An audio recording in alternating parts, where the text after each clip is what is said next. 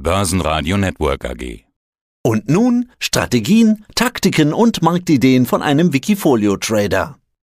Ja, hallo, mein Name ist Kai Knobloch. Auf Wikifolio findet ihr mich unter dem Namen Halbprofi87 und mein größtes Wikifolio dort lautet Trend und Fundamental.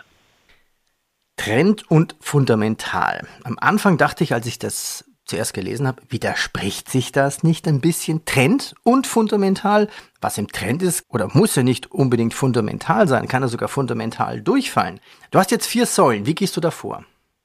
Ja, am besten wäre es natürlich, wenn sowohl das Fundamentale passt als auch die Aktie sich zum einen in einem Megatrend befindet, also in einem gesellschaftlichen Trend und zum anderen dann auch in einem charttechnischen Aufwärtstrend. Aber ganz klar dominiert bei mir die Fundamentalanalyse. Ich versuche ähm, Unternehmen zu finden, deren Geschäftsmodell ich gut nachvollziehen kann, wo die Bewertung aus meiner Sicht passt also am liebsten wäre es natürlich eine niedrige Bewertung, aber bei stark wachsenden Unternehmen bin ich auch mit einer angemessenen oder leicht hohen Bewertung einverstanden. Und im Idealfall sollte dann die Charttechnik natürlich auch noch passen, was aber in diesen Zeiten, wenn es monatelang am Markt der Gründer geht, natürlich bei wenigen Unternehmen nur noch so ist oder Aktien. Genau. Mhm. Das Einzige, was momentan vielleicht passt, sind die Dividendenrenditen, die steigen, weil die Kurse fallen. Mhm. Obwohl, Trend dieser Woche würde ich sagen, hey, es ist so eine Art Sommerrallye an der Börse. Bist du mit dabei bei dieser Sommerrallye?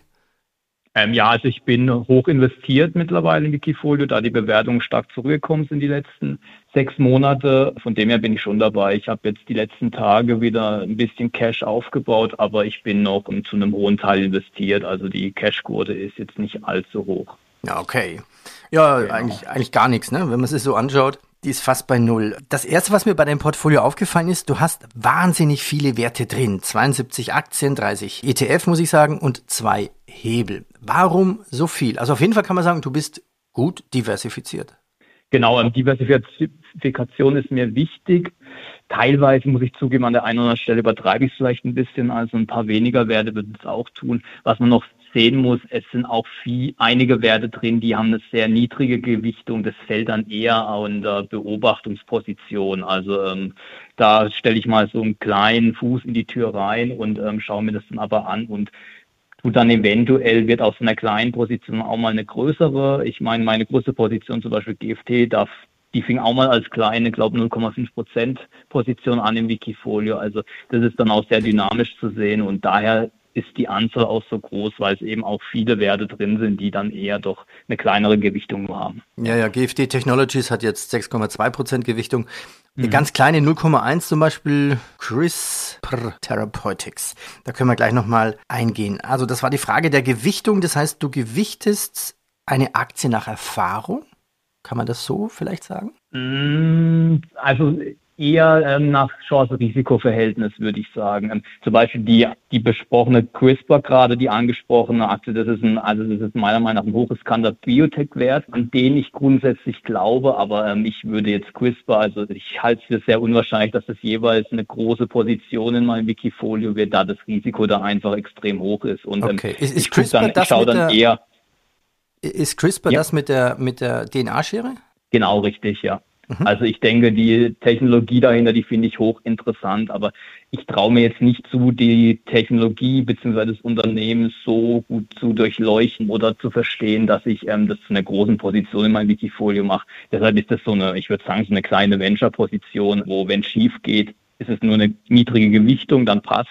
Und wenn es vielleicht funktioniert, dann bin ich zumindest mit dem kleinen Teil dabei. Ja. Aber den Biotech-Sektor, den versuche ich dann eigentlich eher mit einem Beteiligungsunternehmen wie BB Biotech zum Beispiel abzudecken. Mhm. Die ist etwas höher gewichtet im Wikifolio. Oder ich habe auch zum Beispiel noch einen ETF auf Nasdaq Biotech. Also da gucke ich dann eher, dass ich da breit gestreut reingehe, wenn ich es höher gewichte. Aber so Einzelwerte, also auch eine Clino-Welt ist da noch zu nennen, das ich hochinteressant finde, würde ich mir jetzt aber auch nicht zutrauen, die hoch zu gewichten, weil ähm, das Risiko bei diesen Einzelwerten Einzelwerten im Biotech-Bereich, das ist schon ähm, einfach vorhanden und da versuche ich einfach das Risiko ein Stück weit zu begrenzen. Naja, und du müsstest ja bei den vielen ETFs plus den Aktien, jetzt hast du 72 drin, vielleicht hast du mal 80 drin, du müsstest ja eigentlich extrem viel Research betreiben, um wirklich alle Aktien zu lernen, was sie exakt tun. Und wenn du das noch mit Fundamentalanalyse machst, dann, dann hättest du ja gar keine Chance. Du müsstest ja eigentlich nur noch äh, Analyse machen fast. Genau, äh, und daher ist schon das Ziel, dass es dann einfach ein Teil der Aktien, die ich gut durchschaue, die ich gut analysieren kann, dass die dann auch entsprechend einfach höher gewichtet sind im Wikifolio. Da ist eigentlich auch mein Ziel, das eher noch ein bisschen zu drehen, dass die großen Positionen, dass die größten 10 bis 20 Positionen vielleicht noch mehr Anteil vom Wikifolio künftig einnehmen, ja. Mhm. Genau. Ja, was sind denn deine Best Performer? Sortieren wir sie mal. Stell uns doch mal deine Best Performer vor, die besten fünf. Ähm, also sicher eine GFT ist da hoch dabei. GFT Technologies ist eine ganz interessante Story, weil die im Endeffekt das Unternehmen, das wuchs stark und dementsprechend auch die Aktie bis so ins Jahr 2015, 16 hinein, hatte aber ein Problem. Es war von zwei großen Banken abhängig. Also zwei Kunden haben viel vom Umsatz und vom Gewinn ausgemacht. Und als es, die, als es dann nicht mehr so lief bei den Banken, ähm, eine Gro ein Großkunde, eine Großbank ist auch in Großbritannien, also da war dann auch der Brexit auch eher schlecht für GFT, lief dann nicht mehr so gut bei GFT und entsprechend kam der Aktienkurs dann auch runter. Und GFT hat es dann aber über die Jahre geschafft, sich unabhängiger von diesen zwei Großkunden zu machen und sich da breiter aufzustellen. Und ähm, dementsprechend, das, das sah man dann lang noch nicht bei den, bei den Zahlen unterm Strich. Aber man konnte schon, wenn man detaillierter reingeguckt hat, konnte man eigentlich schon im Jahr 2019, 2020 sehen, dass sich da was in die positive Richtung verändert. Und 2021, seitdem bringt das Unternehmen alle drei Monate, ähm, schlägt die Prognosen und erhöht den Ausblick wieder. Also das ist eine ist eine extrem super Story, die da auch aufgegangen ist bei GFT und auch trotz der schwachen Marktphase ist ähm, die Aktie nicht weit ähm, vom Allzeithoch weg und das, obwohl es auch letztes Jahr schon so gut lief in der Aktie. Also da muss ich sagen, das ist, da ging eine Story mal richtig schön auf und mit der Aktie bin ich echt hochzufrieden mhm. bei GFT. Ja, ein ja, anderes Unternehmen ist ja. Ich wollte sagen, eine der besten Unternehmen ist der Energiekontor mit plus 350 Prozent. Mhm. Genau, und das setzt sich quasi auf den Megatrend erneuerbare Energien. Die habe ich, glaube schon 2019 ähm, ins Portfolio mit reingenommen, Energiekontor. Und die hat natürlich jetzt auch nochmal profitiert, die Aktie ähm, von den Rahmenbedingungen. Also zum einen ähm, auch leider ähm, von dem Krieg, der dann jetzt aber ähm, Deutschland und so weiter zwingt, noch mehr in erneuerbare Energien zu gehen. Und das Thema war einfach auch schon vor dem Krieg da, ähm, dass da einfach mehr kommen muss in dem Thema ähm, erneuerbare Energien. Und da ist Energiekonto einfach ein super aufgestelltes Unternehmen, das von diesem Trend auch ähm, stark profitiert hat. Und ähm, ja, das ist auch eine schöne Story, die Stand heute sehr gut funktioniert hat. Ja. Nvidia, ein altbekannter, aber auch gut performt, also frühzeitig eingekauft, über 200 Rund ja, auf, sagen genau, wir, fast 290 ähm, Prozent. Ja, die Aktie hatte ich eigentlich schon seit 2016 auf dem Schirm. Dann bin ich mal ein bisschen zu früh rausgegangen, konnte dann aber auch wieder reinholen, ähm, glaube 2019. Und ähm, dann die Chipwerte sind ja allgemein, ob Nvidia oder AMD, sind extrem gut gelaufen die letzten Jahre, zumindest mal bis Anfang diesen Jahres. Und jetzt ist die Aktie auch ein bisschen zurückgekommen, aber man sieht, das Plus ist immer noch sehr gut. Also von dem her ähm, war das auch einer der besseren Picks, ja. Ja, noch ganz oben, SecuNet Securities plus 215 Prozent, auch schon länger gekauft wahrscheinlich? Genau, die ist auch schon recht lang im Portfolio, habe ich dann zwischendurch auch mal die Gewichtung abgebaut, ist jetzt nur noch halb, ein halbes Prozent Gewichtung drin. Ja, die sind im Bereich ähm, IT-Sicherheit unterwegs und bekommen da viele Aufträge in Deutschland und die haben da natürlich auch im Zuge von Corona dann auch nochmal stark profitiert waren dann aber zwischenzeitlich mal doch sehr ambitioniert bewertet, weshalb ich die Gewichtung runtergenommen habe.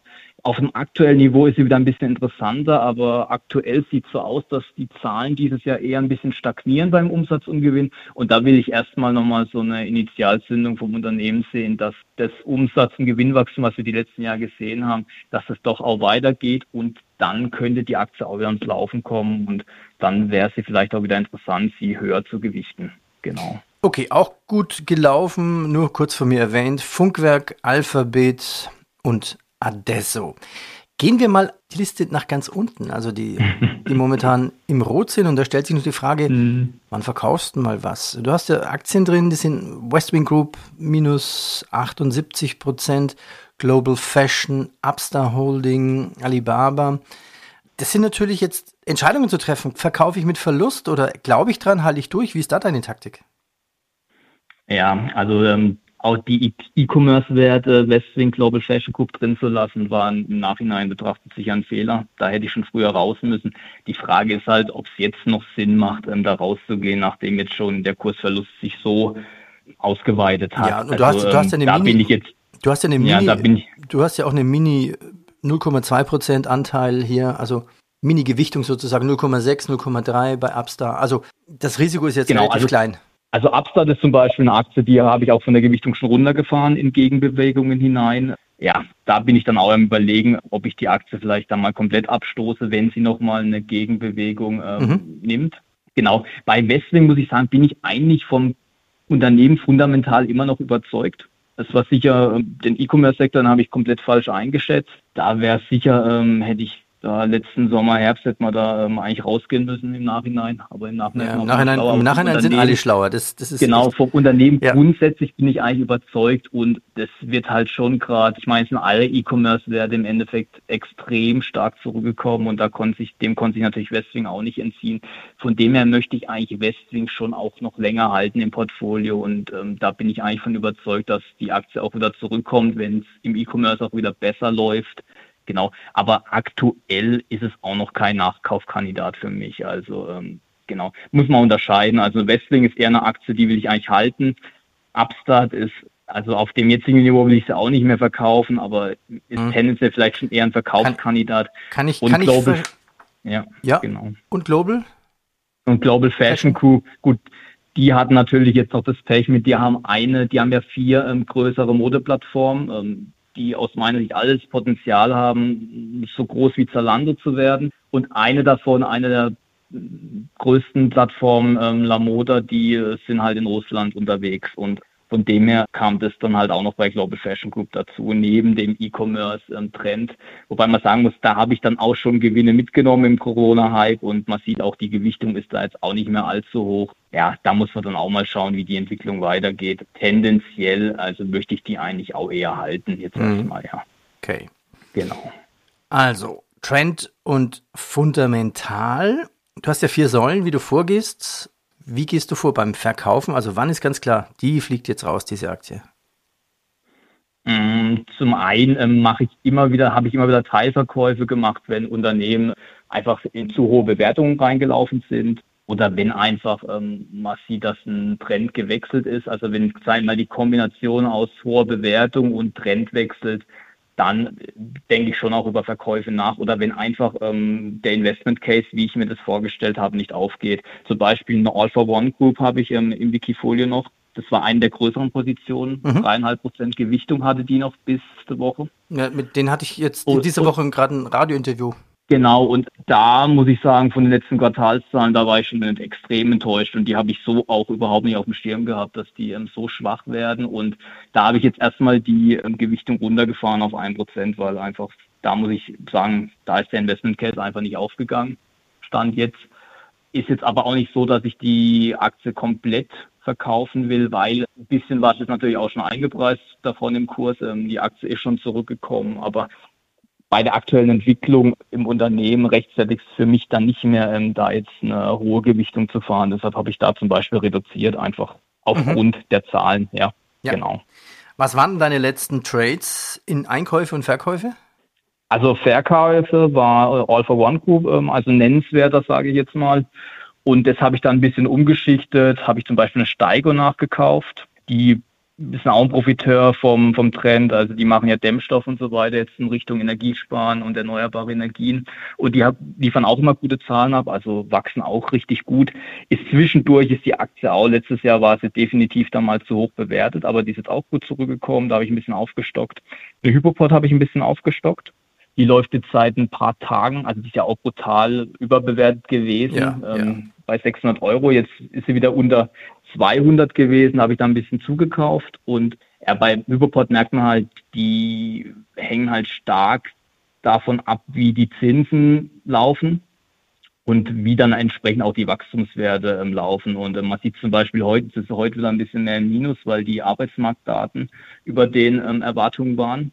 Und dementsprechend tun sich dann auch direkt wieder die Wachstumswerte schwerer. Aber Hypoport ist jetzt auf dem jetzigen Kursniveau ähm, finde ich schon wieder um einiges attraktiver. Vielleicht kommt sie noch ein bisschen weiter runter, wenn der Bärenmarkt weitergeht, aber auf jeden Fall ist sie jetzt nicht mehr so heillos überbewertet, wie sie das noch vor einem Jahr war. Und ähm, aus meiner Sicht im Unternehmen läuft es weiter gut. Obwohl der Immobiliensektor nicht mehr ganz so gut läuft, aber das hat man jetzt bei den letzten Quartalszahlen noch nicht gesehen bei Hypoport und ähm, das ist einfach schon eine langfristige Story, die sehr gut läuft und wenn man so ein Unternehmen dann quasi zu einer einigermaßen angemessenen Bewertung wieder kriegen kann, dann stocke ich da auf und da würde ich mhm. auch noch weiter aufstocken, wenn die jetzt noch weiter zurückkommt. Also sie ist jetzt noch nicht total günstig, aber wer weiß, wie lange dieser Bärenmarkt noch weitergeht. Vielleicht wird sie ja noch günstiger und das ist dann für mich schon ein Unternehmen, wo man dann auch quasi ähm, wieder eine höhere Gewichtung fahren kann ab einem gewissen Kursniveau. Genau. Ja, Trend und fundamental. Deine Performance seit Start über 190 Prozent. Du bist ja schon seit 2014 dabei, also mit Trend und mhm. Fundamental. Das bedeutet, du bist eigentlich schon ziemlich von Anfang an mit dabei bei, bei Wikifolio. Ja, ich glaube, die Plattform ist 2012 gestartet. Also es gibt noch ein paar Wikifolios, die gibt es länger wie meins, aber mhm. ich bin schon relativ weit vorne dabei ja, gewesen. Wikifolio feiert ja. gerade sein Zehnjähriges quasi. Mhm, genau, ja, ja. richtig. Ja, dann sage ich herzlichen Dank. Dir weiterhin viel Erfolg, gutes Händchen und schöne Verteilung bei den Gewichtungen. Danke dir. Ja, vielen Dank fürs Gespräch. Mehr Trading-Ideen finden Sie im Blog unter wikifolio.com und in der Börsenradio Mediathek. Börsenradio Network AG. Wir machen Börse hörbar und verständlich.